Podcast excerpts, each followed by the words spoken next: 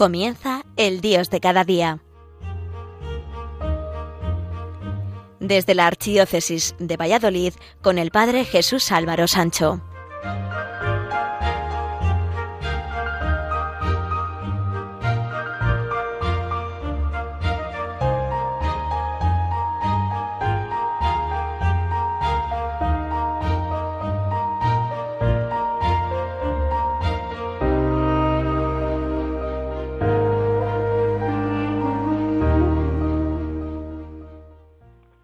Queridos amigos de Radio María, ayer con la imposición de la ceniza comenzábamos el tiempo de Cuaresma en el que nos encontramos ya.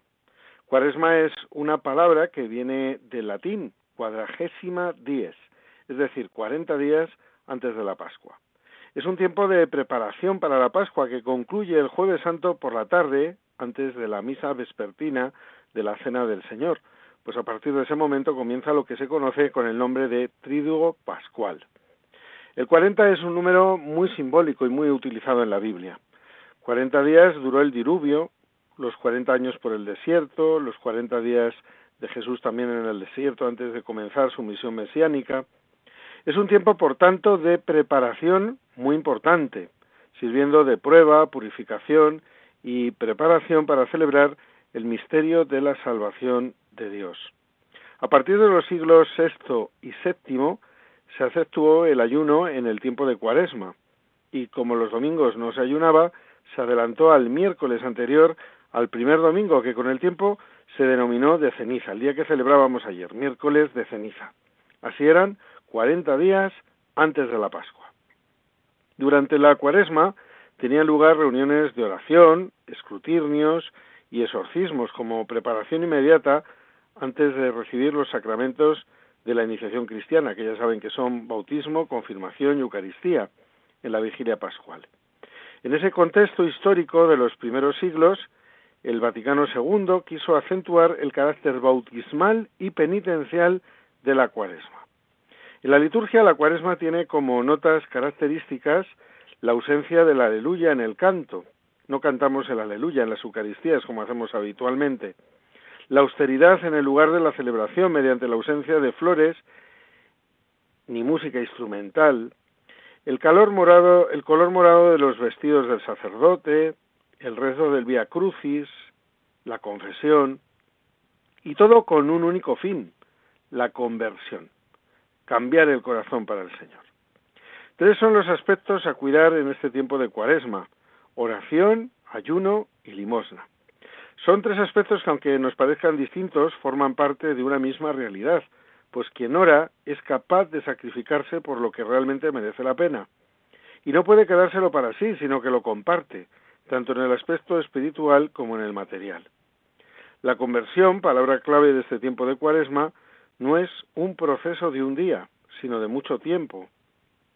Uno no amanece nuevo cada día, sino que se va transformando cada día. Convertirse es de una manera sencilla y rápida, volver a Dios, reemprender de nuevo el camino marcado por Dios para nosotros. Cualquier acontecimiento, el más simple, incluso ridículo, puede ser el detonante de un cambio de vida hacia Dios. Narciso Yepes, músico y falleció en el año 1997, cuenta que fue bautizado y nada más. No había recibido ni la menor instrucción religiosa, ni había hecho la primera comunión tan siquiera ni practicaba ni creía en nada, carecía de cualquier inquietud de tipo religioso. Cuando tenía 25 años, en mayo del año 1951, no siendo todavía un músico de fama mundial y estando en París, observando desde un puente, desde el río Sena, cómo fluía el río, cuenta lo siguiente.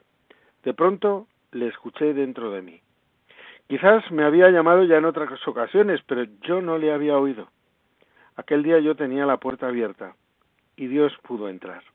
No solo se hizo oír, sino que entró de lleno y para siempre en mi vida. La entrevistadora pregunta si eso que se hizo oír se ha de entender en el sentido de que oyó palabras. Y respondió Yepes. Sí, claro, fue una pregunta, diría Yepes en apariencia muy simple. ¿Qué estás haciendo? En ese instante todo cambió para mí. Sentí la necesidad de plantearme por qué vivía, para quién vivía. Enseguida buscó un sacerdote y se procuró formarse religiosamente. Y ya desde entonces continuó diciendo, nunca he dejado de saber que soy una criatura de Dios, un hijo de Dios, un hombre con una cita de eternidad que se va tejiendo y recorriendo ya aquí en compañía de Dios. Así como hasta entonces Dios no contaba nada en mi vida, desde aquel instante no hay nada en mi vida, ni lo más trivial, ni lo más serio, en lo que yo no cuente con Dios.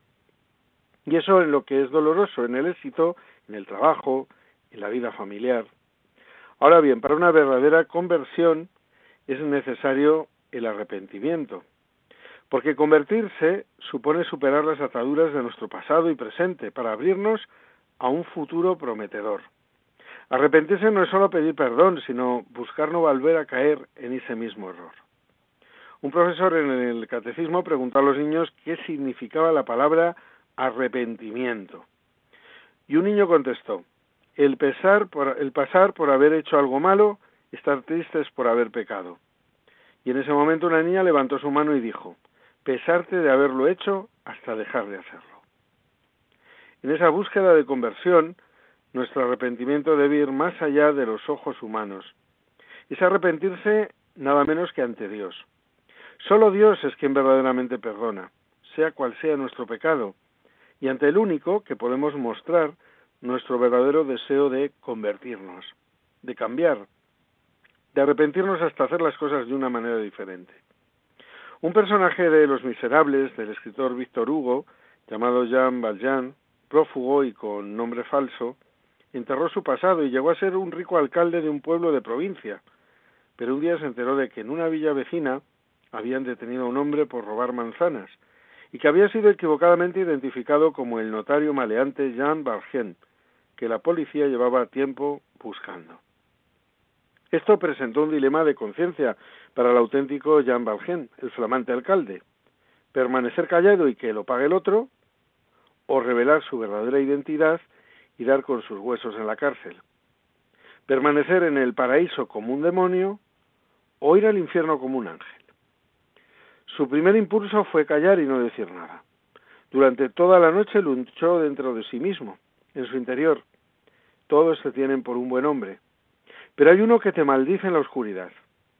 A la mañana siguiente, cuando en el juicio del pobre robador de manzanas el juez se disponía a pasar sentencia, el verdadero culpable se presentó ante el tribunal diciendo, Yo soy Jean Valjean, el verdadero. Algunos creyeron que estaba loco y otros se compadecieron de él por el gesto y sacrificio que había hecho. Al salir de la corte dijo, Todos me consideráis digno de lástima. ¿No es eso? Yo creo que debo ser digno de envidia. Dios desde lo alto ve lo que estoy haciendo en estos momentos y eso me basta. A veces podemos pensar que el mal que nos impide convertirnos, volver a Dios, está en lo de fuera. Sin embargo, el verdadero mal está en nuestro interior, tal y como podemos leer en el capítulo 15 del Evangelio según San Mateo. Cuenta una leyenda oriental que a cierto sabio oriental, el sufí Bayazid, dijo lo siguiente. De joven yo era un revolucionario y mi oración consistía en decirle a Dios, Señor, dame fuerzas para cambiar el mundo. A medida que fui haciéndome adulto y caí en la cuenta de que me había pasado media vida sin haber logrado cambiar a una sola alma, transformé mi oración y comencé a decir, Señor, dame la gracia de transformar a cuantos entran en contacto conmigo, aunque solo sea mi familia y a mis amigos. Con esto me doy por satisfecho. Ahora que soy viejo y tengo los días contados, he empezado a comprender lo estúpido que he sido. Mi única oración es la siguiente. Señor, dame la gracia de cambiarme a mí mismo. Si yo hubiera orado de este modo desde el principio, no habría malgastado mi vida. No podemos pensar en cambiar el mundo si antes no hemos cambiado nosotros. O también podríamos decir que no podemos hablar de Dios si antes no hemos dejado que Dios nos hable. O quizás hablar antes a Dios de los otros y luego hablar a los otros de Dios. No podemos transmitir seguridad si nosotros no la tenemos. No podemos evangelizar si antes no hemos dejado que Dios nos evangelice. No podremos atraer a nadie a la fe si antes no hemos, sido nosotros mismos los que hemos experimentado ese gozo de la fe, sentirnos identificados con esa fe. de lo que no se tiene, como se suele decir popularmente, no se puede dar. Para que no haya envidias debemos empezar por no ser envidiosos. Para que el rencor y el odio no aniden en nuestras tierras, desterremos de nuestros corazones las crispaciones, la agresividad y los malos modos. Para que el mundo de la ciencia y la técnica sean más humanos, procuremos vivir y difundir el humanismo cristiano. En el primer lugar de las cosas creadas, no lo olvidemos nunca, está el hombre. Para que la convivencia sea mucho mejor, más solidaria, más fraternal, más humana, esforcémonos por crearla a nuestro alrededor. Para que el Evangelio transforme y modifique las estructuras, seamos primero hombres y mujeres con actitudes y estructuras personales auténticamente evangélicas. Una frase que siempre recuerdo es la de un sacerdote mayor, que en cierta ocasión, hablando de cómo debía de ser un sacerdote, decía que hay que reservarse mucho para dar mucho. Parece una contradicción en términos, reservarse y dar, pero sin embargo esa frase esconde una gran verdad. Quien no tiene nada que dar, no puede dar nada, y solo darán los que antes se hayan reservado algo importante. La oración, el ayuno y la limosna que nos pide este tiempo de cuaresma este tiempo de conversión, están en esa línea. Reza en lo escondido, no hagas notar que ayunas en las plazas. Se trata de actuar en lo secreto, no para ocultar nada, sino para no dejar que destaque la vanidad y la soberbia. Las buenas obras brillan por sí mismas, pero no ante los hombres, sino ante Dios. Y Dios que ve lo escondido te recompensará. No busques los aplausos de los hombres, porque ya estás pagado. Busca actuar para que solo Dios lo vea y te recompensará. Cuando son las 10 y 42 minutos de la mañana, hacemos una pequeña pausa musical para la reflexión y volvemos enseguida.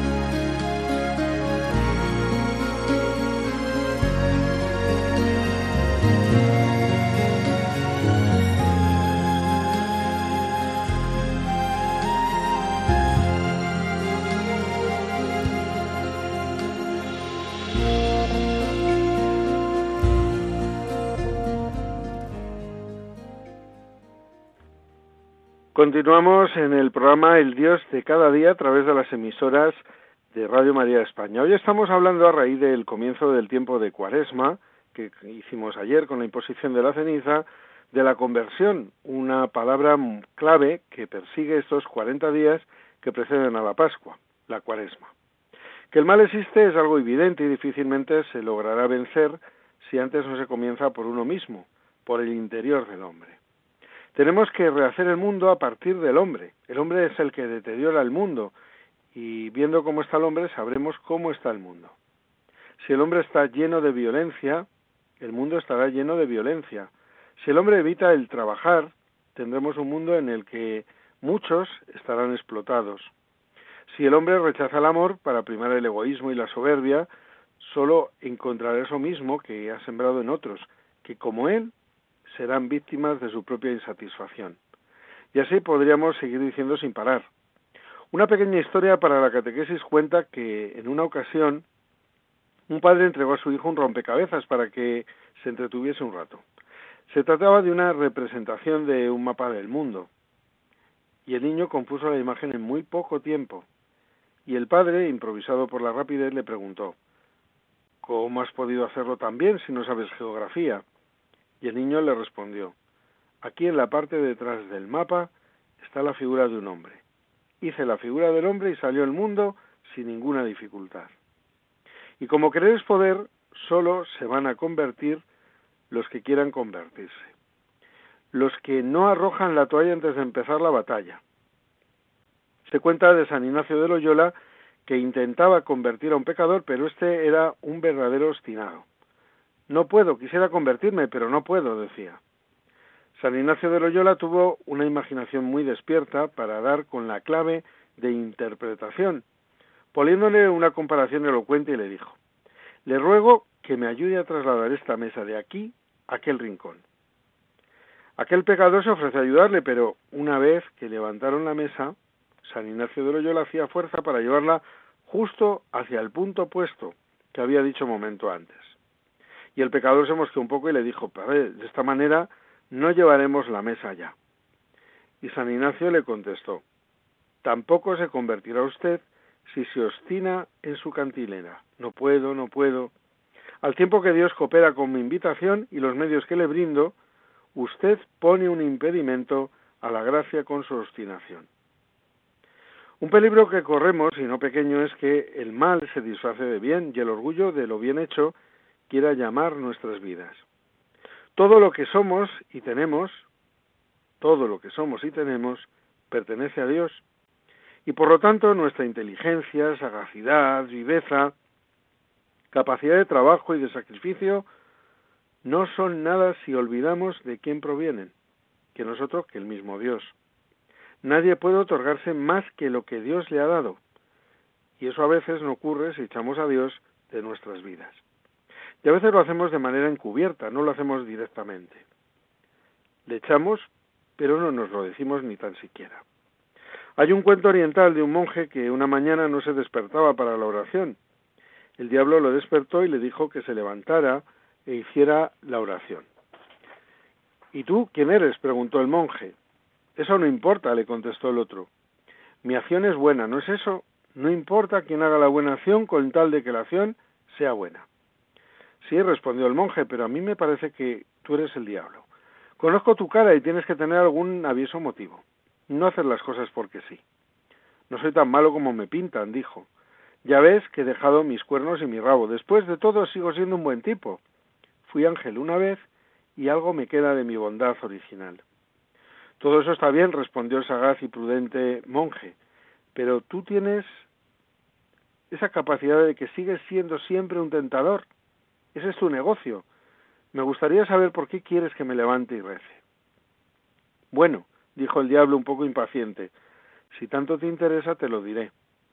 Si hubieras permanecido dormido y dejado la oración, lo hubieras lamentado después y hecho penitencia.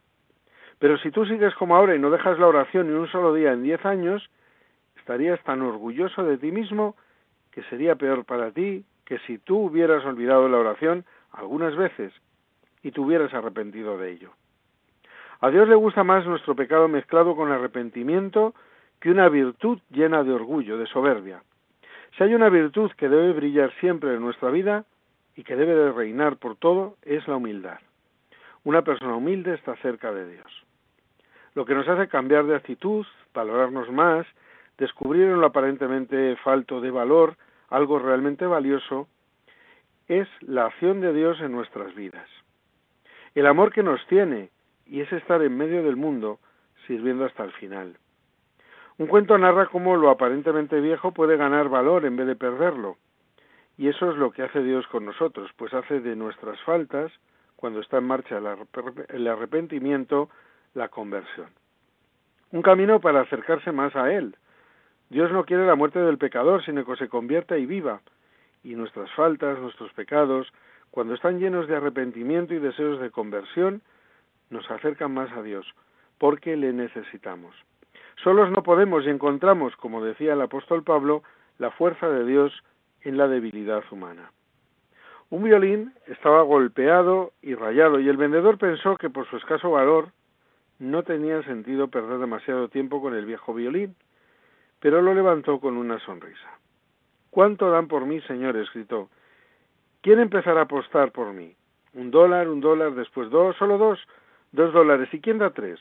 Tres dólares a la una, tres dólares a las dos y van las tres. Pero no, desde el fondo de la sala, un hombre canoso se adelantó y recogió el arcano, luego después de quitar el polvo del viejo violín, estiró las cuerdas flojas, tocó una melodía pura y dulce como un coro de ángeles. Cesó la música y el vendedor, con una voz silenciosa y baja, dijo ¿Cuánto me dan por el viejo violín? Y lo levantó en alto con el arco. Mil dólares y quién da dos mil y quién da tres, tres mil a la una, tres mil a las dos y ya, dijo. La gente aplaudía, pero algunos gritaron, no entendemos bien. ¿Qué cambió su valor? La respuesta no, no se hizo esperar. La mano del maestro. Y más de un hombre con la vida desafinada, golpeada y marcada por el pecado, como el viejo violín, se vende barato a la multitud incauta. Se va la una y se va, se va y casi se fue. Pero llega el maestro y la tonta multitud no llega a entender por completo el valor de y el cambio que elabora la mano de nuestro maestro que es Dios. Hace ya un tiempo el sacerdote Jesús de las Heras escribió un decálogo de la conversión cuaresmal que decía así, la conversión es recordar que el Señor nos hizo para sí y que todos los anhelos, expectativas, búsquedas y hasta frenesís de nuestra vida solo descansarán, solo se plenificarán cuando volvamos a Él.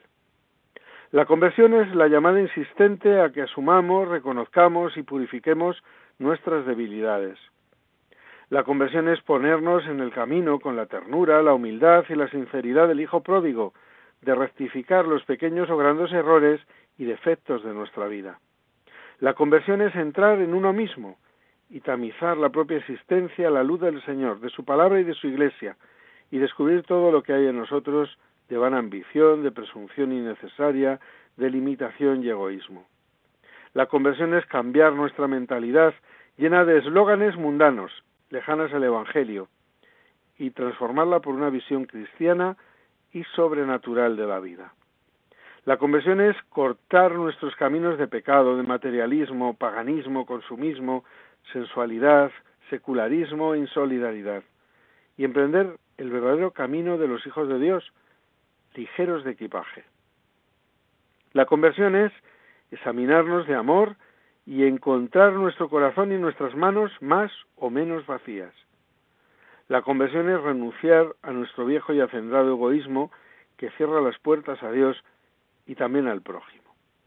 La conversión es mirar a Jesucristo, como hizo Teresa de Jesús, a su Cristo muy llagado, y contemplar su cuerpo desnudo, sus manos rotas, sus pies atados, su corazón traspasado, sentir la necesidad de responder con amor al amor que no es amado. Y así, de este modo, la conversión, siempre obra de la misericordia y de la gracia de Dios y del esfuerzo del hombre, será encuentro gozoso, sanante y transformador con Jesucristo. El verdadero cambio en la persona se produce cuando hemos descubierto que el que debe cambiar soy yo y no tanto los otros, y que con el paso del tiempo lo esencial es ir avanzando en cambiarnos a nosotros mismos. Esa es nuestra tarea, cambiarnos a nosotros mismos. El sufí Bayazid dice acerca de sí mismo, de joven yo era un revolucionario y mi oración consistía en decir a Dios, Señor, dame fuerzas para cambiar el mundo. Ahora que soy viejo, tengo los días contados, he empezado a comprender lo estúpido que he sido. Mi única oración tiene que ser la siguiente, Señor, dame la gracia de cambiarme a mí mismo. Y hasta aquí ha llegado por hoy el Dios de cada día a través de las emisoras de Radio María España. Recuerden que volveremos a estar con ustedes dentro de cuatro semanas. Hasta entonces, que tengan un buen comienzo de este tiempo de cuaresma y vivan la conversión a Dios que este tiempo nos invita a preparar para vivir con gozo la Pascua. Pero no olviden, cambiarnos a nosotros mismos. Cambiamos así el mundo.